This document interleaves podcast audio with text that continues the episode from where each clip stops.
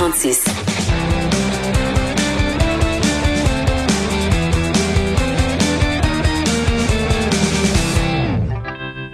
Chronique Disque dur avec Stéphane Plante que je rejoins au bout du fil. Salut Stéphane. Salut Jonathan.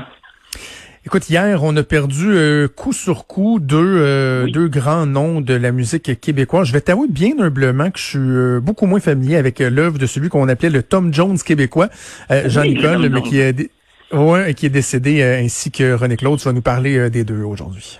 Oui, ben pour commencer, ça, Jean, Jean-Nicole, euh, bref, sur sa carrière un peu, parce que lui est décédé en fait lundi soir, et donc on l'a appris dans la consternation. Ben, consternation, parce que il y a pas longtemps, il faisait de la télé. Euh, il était euh, tout simplement country avec euh, Hélène Tanguy, il chantait. Et sur sa page Facebook, il faisait des appels à ses fans. Il voulait écrire son autobiographie. Et comme ça, bêtement, ben, il décède euh, des suites d'un cancer. Et le, c'est drôle parce qu'il vient de mon coin de pays, en fait, Saint-Claude, qui est juste à côté d'Asbestos. on rapporte ça dans les médias qui de Windsor, mais en fait, Saint-Claude, c'est le village à côté. Son vrai nom étant Louis Simoneau. Mon père l'a côtoyé durant sa jeunesse. Ah oui? Je voulais assez d'accoter. Oui, absolument. Mais je, voulais accoter ton anecdote de, de poule avec Patrick Gros. c'est tout ce que j'ai pour dire. euh, non, mais pour vrai, dans les années 80, c'est vrai que ces dernières années, c'est un peu plus rare qu'on le voyait à la télé, mais dans les années 80, on le voyait souvent dans les talk shows avec euh, euh, Montréal en direct, avec euh, Adlib, avec Jean-Pierre Coallier, tout ça. Ils ont fait un de ses plus grands, peut-être son plus grand succès, et ça montre bien quel type de chanteur variété il était. On va écouter Old Lady Mary.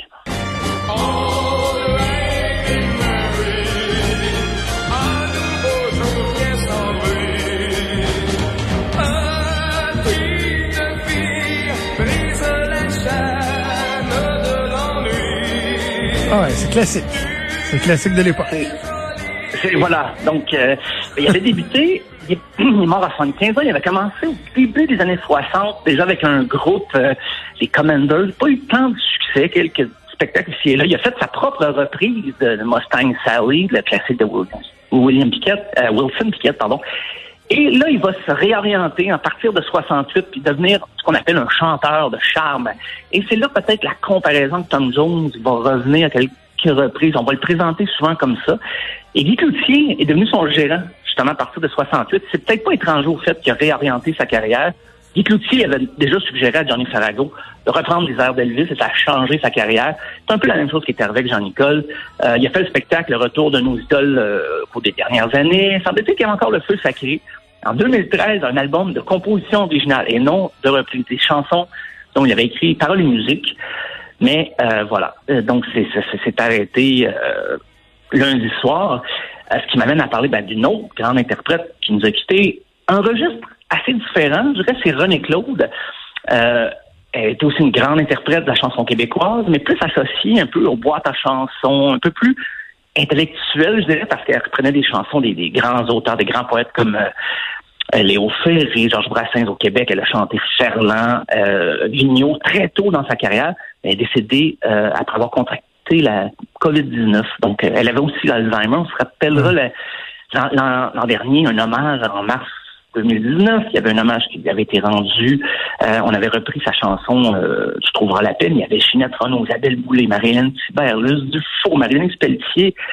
bref, il y, avait, quand même, il y avait même Céline Dion qui avait enregistré en différé, qui tenait à rendre hommage à René Claude. Mais on va écouter la version originale de la pièce Tu trouveras la paix.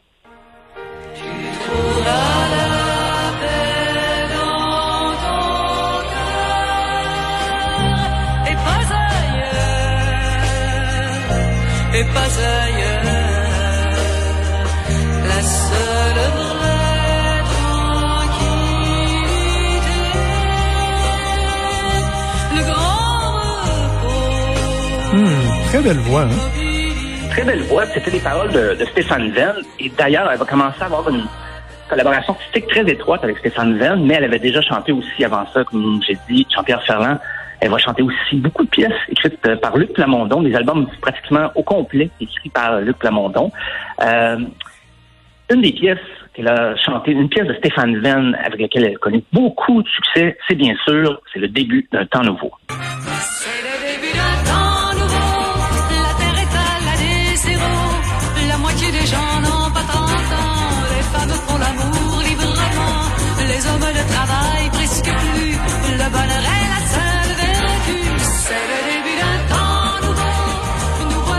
C'est vraiment, euh, c'est vraiment bon. Puis le, le feeling d'une chanson comme celle-là est vraiment là à l'image euh, d'une société à cette époque-là. Oui, oh, Tu sais, oui, tout à fait. c'est vraiment là, c'est typique, on le sent là. là. Ouais, ouais, Ah, ouais. oui, oui. Puis elle, c'est drôle, elle avait débuté, euh, c'était beaucoup plus intimiste, justement, dans les boîtes à chansons, euh, des arrangements plus euh, avec le piano et tout ça. Et, elle reprenait justement les grands interprètes, les grandes idoles. Mais quand elle a commencé à, chanter des chansons originales, c'est là que ça va vraiment euh, aller de l'avant. Elle avait essayé même de reprendre les Beatles un ici et là sur quelques albums, ça n'a pas été ses gros succès. Mais comme je disais, sa collaboration avec Stéphane Venn va vraiment la mettre de l'avant. Elle va même participer 20 ans avant Céline au Tonight Show aux États-Unis. Elle va être interviewée là-bas. Euh, elle avait le vent dans les voiles, vraiment. Elle, faisait beaucoup de tournées en Europe aussi. D'ailleurs, au cours des années 70, ça, ça va être vraiment euh, la consécration.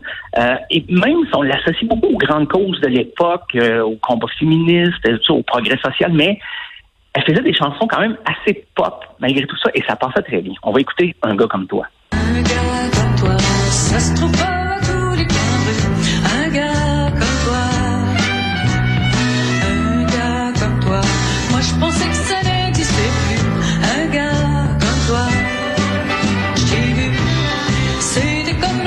la. Elle connaissait pas celle-là?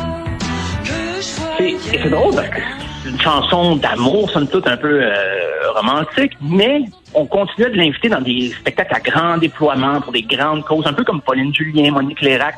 C'était une de ces genres d'interprètes-là qui étaient, euh, je même si euh, elles ont très peu écrit de chansons, mais elles vivaient tellement leurs chansons qu'on les dissociait pas du tout, du tout du contenu des, des paroles de leurs pièces. Et en 75, en plein durant l'année de la femme, elle lance un album qui s'appelle Je suis une femme. Et euh, donc, on, on l'a associé beaucoup, beaucoup au combat féministe de l'époque. Au cours des années 80, elle va décider d'un peu de revenir à ses premières amours, de, de s'inspirer des, de ceux qui lui ont appris pratiquement le, le métier, c'est-à-dire euh, Georges Brassens. Elle va faire un album complet de, de reprises de Georges Brassens, mais aussi elle va rendre hommage à Clémence Desrochers, euh, qu'elle a côtoyé dès 1960. Elle doit à Clémence Desrochers ses débuts à la télévision, parce que Clémence Desrochers l'avait invitée à son émission, et euh, sont restés amis toutes ces années-là par la suite.